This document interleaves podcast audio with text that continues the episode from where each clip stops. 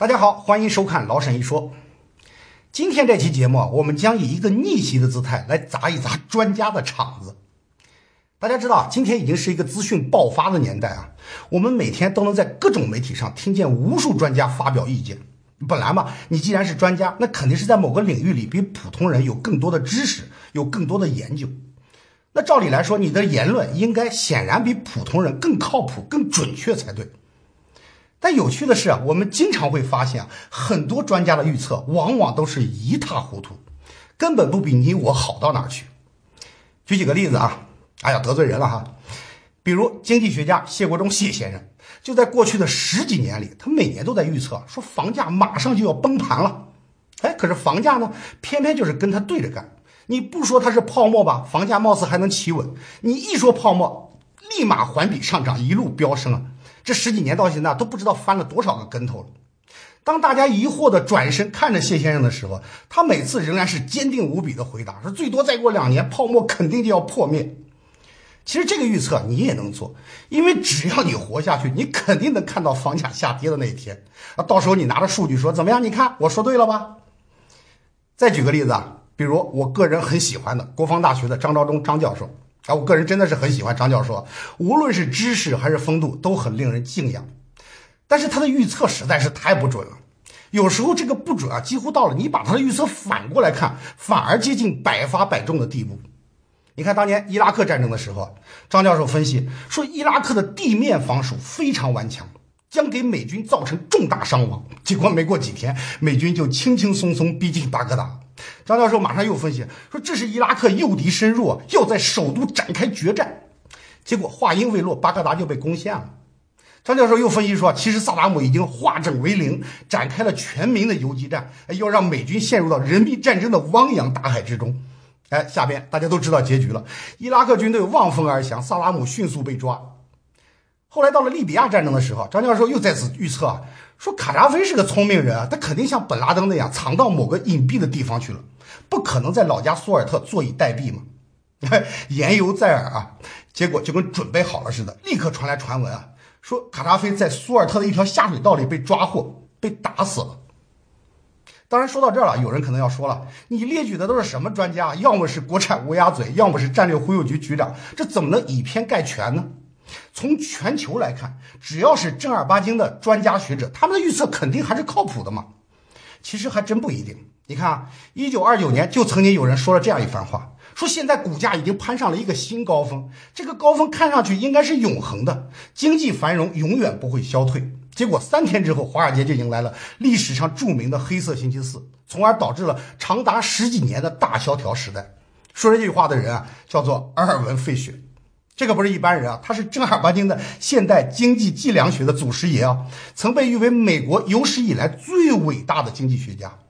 哎，他就做出了这么有戏剧性的失败的预测。再比如说啊，一九五二年，另一个人在讲座上也做了一个预测，他认为在五十年之内，那也就是二零零二年以前，全世界就会由于资源短缺而不得不实现世界大同。到时候啊，所有人都将会由一个世界政府来集中管理，统一来分配资源，实行一种极端的计划经济体制，而且这还将是一个政教合一的社会哦。政府首脑同时也是教主，是全球性的精神力量。哎，这话在今天听起来，那简直就是痴人说梦嘛！但是在当时的世界，可没人敢嘲笑这个人啊，因为这个人是著名的阿诺德·约瑟夫·汤因比，哎，就是写那个历史研究的那个煌煌巨著的大历史学家。他那本巨著被称作是现代学者最伟大的成就哦，哎，可他当时就能给出那样一个看似荒谬的推论。当然了，汤因比晚年还有一个预测，我倒是真心希望能够达成，就是他预测说啊，说西方文明已经不行了，将来统一全球的不会是西方，而将是中国。哎，这个预期我可是当真了啊，而且我愿意慢慢等，我愿意全力配合，直到它实现为止。其实当时不光是汤因比啊，对于全球资源短缺的恐慌啊，在学界是一个很普遍的看法。一九六八年，斯坦福大学的一位生物学教授，哎，叫做保罗·阿尔里奇，就出版了一本轰动一时的畅销书，叫做《人口爆炸》。书里面认为啊，由于全球人口增长过快，而粮食资源呢却有限，肯定将再次导致马尔萨斯陷阱。所以他预言，在七十年代这十年里啊。必然会引发一场全球性的大饥荒，哎，有几亿人将会活活饿死。结果预言失败。哎，虽然人口确实快速增长了，但是由于农业技术的进步，哎，绿色革命的爆发，结果粮食的增长反而远远高于人口的增长，所以没有出现全球性的大饥荒。这位老兄颜面大师啊，但是心有不甘呀，想要挽回面子。哎，他想粮食你能增长，那些不可再生的资源总不能也增长吧？所以就跟另一位经济学家西蒙打了一个著名的赌，历史上称为西蒙阿尔里奇赌局。阿尔里奇认为，你说像铜、镍、锡、钨，哎，这些金属，它的总储量是一定的，啊，随着逐渐的开采，它只能越来越少。而社会对于这些金属的需求却不会减少，所以必然会导致短缺。物以稀为贵嘛，所以它们的价格一定会上升。而西蒙的观点呢，刚好相反。他认为，既然社会对这些金属有需求，将来就一定会开发出更好的技术，以更低的成本来开发这些资源，所以价格不会上升，反而会下降。所以你看，只要有人预测左边，就一定有人预测右边。于是，一九八零年，哎，两人就打了一个为期十年的赌局。结果呢，到了一九九零年，阿尔里奇又一次惨败。他们约定的那五种金属的价格，在经过通胀调整之后，全部都是下跌的。啊，息价和物价甚至跌出了超过百分之五十。于是，阿尔里奇只好给对方寄过去一张支票。奇怪了，你说这些人可都是西方正儿八经的大学者、大教授了吧？为什么很多时候他们做出的判断也如此不靠谱呢？你可能又要说了，以上列举的这些都是个例嘛，没有统计意义，没有说服力。哎，那我就告诉你，还真的有人从统计的角度对所谓的专家预测进行了研究。美国有一位学者啊，叫菲利普·泰德洛克，他从1984年起就开始调查和统计各种专家在政治和经济领域做出的预测。经过二十年的积累，他一共调查了284位专家，统计了2万七千多个预测的数据，还都是一些很具体的问题啊。比如说，法国在未来五年之内 GDP 的增长速度会加快、减慢还是保持不变呢？或者未来十年之内，美国的国防开支占中央财政支出的比例会上升还是下降？啊，又或者萨达姆在未来五年之内还能不能保持自己的政权统治呢？啊，就是类似于这样的问题啊。他让各种专家都来预测，啊，你们也不要打马虎眼，也不要说些模棱两可的话，就是简单的选择题，用干货说话嘛。到了二零零五年，泰德洛克就发表了最终的统计结果。你猜怎么样？在大多数情况下，那些专家猜对的概率几乎跟瞎蒙差不多，甚至有时候还不如瞎蒙来的准。这个结论当时就引起了轩然大波。有人后来甚至调侃的总结啊，说所谓的政治经济专家其实还不如大猩猩聪明。那猩猩就是乱选也比你强嘛。哎，这还真不是笑话啊！早在一九九三年，瑞典人就进行过一次试验。找了五个资深的股票分析师，还有一只叫做奥拉的大猩猩，每人给相同的钱，让他们各自去选股票。哎，一个月之后看谁赚的最多。哎，你可能好奇了，大猩猩怎么选股票呢？很简单，得找一个靶子，上面贴满了各种股票的代号，然后让大猩猩丢飞镖，哎，丢中哪只股票就买哪只。最后到了规定的时间，判定结果出炉。大猩猩买的投资组合赚了百分之十五，居然打败了所有的股票分析师。类似这种的试验，后来又做了不少，结果无不证明，所谓的股票分析师当真自己来投资的话，收益并不比纯粹随机的选择强。二零零一年，心理学家理查德·怀斯曼，就是那个著名的怪诞心理学的作者，他联合英国科学促进会进行了一次更有影响力的实验。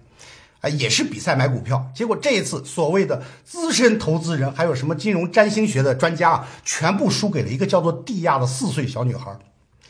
蒂亚是怎么选择股票呢？哎，他是从一大堆从天而降的小纸片里边随便抓了四张，哎，每个纸片里边都写了一个股票的名称。结果一年之后，其他专家的投资都大幅亏损，只有小蒂亚的组合居然还略微盈利。所以有的时候啊，我们确实不要迷信所谓的专家，在某些问题上，他们的意见其实真的不一定就比你自己高明多少。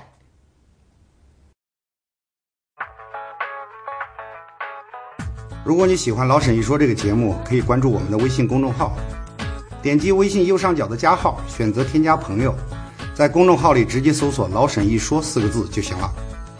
我们会定期推送知识类文章和评论。欢迎订阅哦，我们不见不散。话又说回来啊，老沈在这里必须声明啊，我们本期讨论这个话题啊，绝对不是要否认一切的专业知识。比如在自然科学方面或者工程、医学这些领域啊，一位专家的意见当然要比外行来的靠谱的多嘛。但问题在于，我们对于科学的解释过多的局限于像数理化这样的精密科学，所以很多时候我们会自然而然的推断，认为在社会、政治或者经济问题上，专家们理所当然也应该像自然科学领域那样做出精密而准确的判断。你看，很多人啊，可能都听说过这样一个故事啊，说美国有一个著名的智囊集团，叫做兰德公司。当年美国出兵朝鲜，兰德公司就做了大量的调查研究，然后用科学方法得出雄辩的确凿的结论，说假如美军登陆朝鲜，中国必将出兵。据说当时兰德要把这份报告以一百五十万美金卖给五角大楼，五角大楼觉得啊太贵了，不买。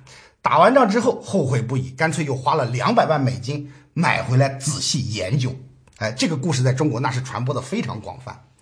后来就有人好奇了，说这么牛的报告到底长啥样啊？反正中美现在也建交了嘛，世界也和平了，我去看看，当年他到底讲了什么？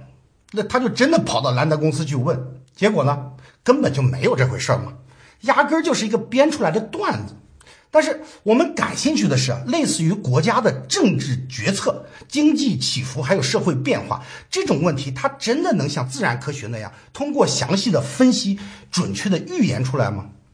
至少根据泰德洛克的统计，在政治预言上，所谓的专家他们的表现并没有好到哪儿去。一九九一年，苏联突然解体，他就发现啊，绝大多数的政治研究员对此是毫无预见，根本就没有想到。当然有很多人啊，都是事后诸葛亮啊，总结的时候都分析的头头是道，说这个事情很正常嘛，然后找出一堆理由证明苏联解体的必然性与合理性。哎，这就跟股评家一样嘛，不管股票是涨是跌，他事后总是能找到理由的。问题是回到解体之前，哎，回到一九九零年，当时有多少专家真的预见到这件事情的发生呢？其实几乎没有。就算是极个别的选对了，他究竟是凭借见识，还是纯粹靠运气蒙的，那也很难说。反正从比例上来看，专家跟普通人在这个问题上的回答其实完全一致，并没有显示出任何高明的地方来。放到今天也一样。二零一一年，北非的好几个国家都发生了政权革命啊，埃及的穆巴拉克被推翻下台了嘛？嘿 你可别以为这又是美国的阴谋，其实美国可是力挺穆巴拉克的。但是当时美国的情报机构对于这个变化，那真是措手不及。他们压根就没想到埃及会发生这么剧烈的革命，结果把奥巴马气得大发雷霆啊！说我们美国的情报机构是全世界最庞大、最复杂的组织，结果连这么重大的事情都没有预测到。哎，你们都是吃干饭的。于是就展开调查听证。国家情报总监啊，克拉珀当时就很无奈，在众议院的情报委员会上，只好说了这么一句可怜巴巴的话。他说：“我们又不是千里眼，呃，当时他用的单词是 clairvoyant，翻译过来就是类似于千里眼。那这到底是个什么东西呢？看过美剧《神盾局特工》的人可能就会知道，它是一种虚构的超级算法，能够从各种庞杂的信息中自动分析出未来将会发生什么事情。所以你看很有意思，我们总是假想社会和经济分析能够像自然科学，比如物理学那么精密。”著名的科幻作家阿西莫夫在他的代表作《基地》系列里边，就想象出了一个叫做心理史学的东西，认为社会的变迁也能够通过各种计算和统计准确的推演出来。但至少在今天，这个假设是不成立的。问题出在哪儿呢？倒并不 并不是因为社会学家和经济学家是天生比物理学家笨，而是因为很多的社会问题或经济问题啊，从本质上来说是一个比物理问题要复杂的多得多的模型。很多文科生啊都想当然的认为说物理学一定是天底下呃最复杂最高深的学科，其实并不是这样。从我们现在了解的知识来说，大自然在最基本的层面上，它的本质是很简单的。所以，物理学家的最高目标就是追求一个最简单的模型啊，用几个方程啊，甚至是一个方程就可以解释宇宙中的所有现象。你看前一阵子的科幻大片《星际穿越》，很多人看了里边关于黑洞的描述，就觉得这个好高端啊，这一定是宇宙里边最神秘、最复杂的存在。其实恰恰相反，黑洞是整个宇宙里边最最简单的东西。简单到什么程度呢？有个著名的关于黑洞的法则，叫做黑洞无毛定理，哎，有时候也叫做三毛定理。什么意思呢？就是黑洞太简单了，简单到它只有三根毛，也就是只用三个参数就能完整的描绘一个黑洞。它只有三个变量，就是质量、角动量还有电荷，其他任何信息一概没有。相比之下，有些日常生活中看似普通的事物，你比如一只猫，那可就复杂多了。组成一只猫的例子都不知道有多少万亿个，所以要用大量的参数才能完整的描绘一只猫。所以黑洞其实是宇宙中最最简单的东西，和基本粒子没什么区别。你可以非常准确的预测一个黑洞将会表现出什么样的性质，而社会和经济问题就完全不一样，它往往牵涉到无数个变量，啊，就像长期的天气预报那样，它是一个复杂的，甚至是个混沌的系统，很容易产生各种各样的蝴蝶效应。你不可能仅仅用几个参数就能准确的预测未来将会如何发展。比方说啊，你想预测美国的经济状况，为此需要参考多少数据呢？光是美国政府每年官方公布的和经济直接相关的指标就有四万五千个，而民间的统计更是高达四百万个。这四百万个数据里面，到底哪些将决定未来经济的走向呢？其实再牛的专家也跟你一样，都是摸不着头脑，只能靠猜。所以，美国经济的模型那比黑洞模型不知道复杂了多少倍，你都不知道有哪些参数决定了它的运行状态。那怎么办呢？哎，很多时候不得已只能对模型进行简化，挑几个主要的数据出来，依赖它们进行预测。这种办法靠不靠谱呢？从历史来看，那是相当的不靠谱。大家都知道，二零零八年全球出现了严重的金融危机，当年美国的 GDP 萎缩了百分之三点三。但是在二零零七年底，根据当时银行对于金融专业人员的民调，绝大多数经济学家都认为明年的经济不可能衰退，他们预测的平均结果啊是二零零八年还将会有百分之二点四的增长。所以这些专家就跟当年的阿尔文费雪一样，对危机的到来毫无预见。所以后来就有人疑问了，说经济学家的预测到底准不准啊？于是就去做了调查，从一九九三年到二零一零年去翻看每年年底经济学家们的预测数字，然后跟来年的实际情况做对比，结果就发现，在这十八年里，有六年的时间，GDP 的实际增长其实跌出了专家们的预测区间。换句话说，错误率高达三分之一。如果你要把调查的起点再往前推，错误率甚至高达一半儿。所以很多经济和社会问题，它实际上是一个复杂系统，但我们却总是试图用描述黑洞那样的方式去对待这些问题，想凭借几个简单的参数和指标，用一些简单的原则对未来做出预测。啊，虽然这也是无奈的办法，但历史已经证明了这样的预测是失败的。真正的经济和社会模型是一个极其复杂的东西，牵涉到过多的参数，所以不是专家们不努力，而是这些事情本身就很难预言，甚至有可能啊，凭借人类现阶段的知识，从理论上压根就无法预言。所以，专家虽然比一般人了解更多的政治经济知识，但是要想预言一个复杂系统，这点知识根本就起不到什么作用。他们做出的判断虽然看似有各种理论支撑，但本质上其实跟你我一样，都是随机的瞎猜，哎，跟那个大猩猩投飞镖其实没什么区别。哎，那你可能要问了，难道就没有任何办法能够提高预言的准确率吗？或者有没有一些标准，让我们能够分辨到底哪些专家比较靠谱，哪些专家不靠谱呢？其实还真有，但是跟你想象的肯定不一样。你可能会以为学历高、资格老，在某个问题上有很多研究经验，哎，这样的专家肯定更加靠谱。但是泰德洛克的研究表明啊，你想错了。如果光看预言准确率的话，其实资深研究者和门外汉、大学教授和小学生 一点区别都没有，他们猜对的概率都一模一样。包括他跟你的政治倾向也没有关系。哎，左派并不比右派预测的更准，自由主义者蒙对的概率也绝不会超过保守派。甚至连内部资料都没有用，研究就发现，那些能够接触到内部资料的人，他们的预言并不比没有内部资料的人更准。不过呢，很有意思的是啊，在两个方面准确率确实有差别的，所以它能够帮助我们分辨哪些是相对靠谱的专家。首先就是名气，哎，你千万不要以为有名的专家一定比没有名气的专家更准啊，其实恰恰相反，越有名的专家，他们的预测就越不准。这是为什么呢？因为在公众传播上，那些越出格、越极端的言论才会越有市场，才会越有名气。那所谓语不惊人死不休嘛。但真实的世界往往不是这样的，它并没有那么极端，所以这些预测一般都是失败的，但是却更容易被人们记住。就像每年都有人跳出来说中国马上就要崩溃了啊，一直叫了十几年，虽然从来没有发生，但是毕竟很吸引眼球啊。所以那些你经常听到名字的专家，大家最好先在心里打一剂预防针。这些人说的话恐怕比那些无名小辈要更不靠谱。其次呢，就是我们刚刚说的，真实的经济和社会是一个复杂系统，所以并不存在什么简单的普世的指标或者法则。哎，如果一个专家能够意识到这一点，他的预测恐怕也就会更加准确一点。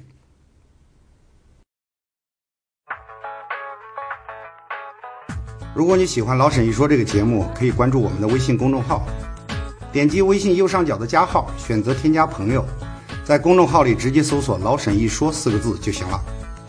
我们会定期推送知识类文章和评论，欢迎订阅哦，我们不见不散。古希腊的一位诗人曾经留下这样一句名言：“狐狸知道很多事情，而刺猬呢，则知道一件大事情。”后来，英国哲学家以赛亚·柏林啊，对这句话就特别喜欢，就把它拿来当做一篇论文的标题啊。这也是柏林生平最著名的一篇论文啊。他认为狐狸可以用来比喻这样一种人：狐狸知道很多事情，所以狐狸型的人，他们始终在追求更多的知识和信息，始终在探索更加多元化的途径。而刺猬不一样，刺猬只知道一件大事情，所以刺猬型的人会始终恪守一个简单的原则，而用这个大原则来对待所有的问题。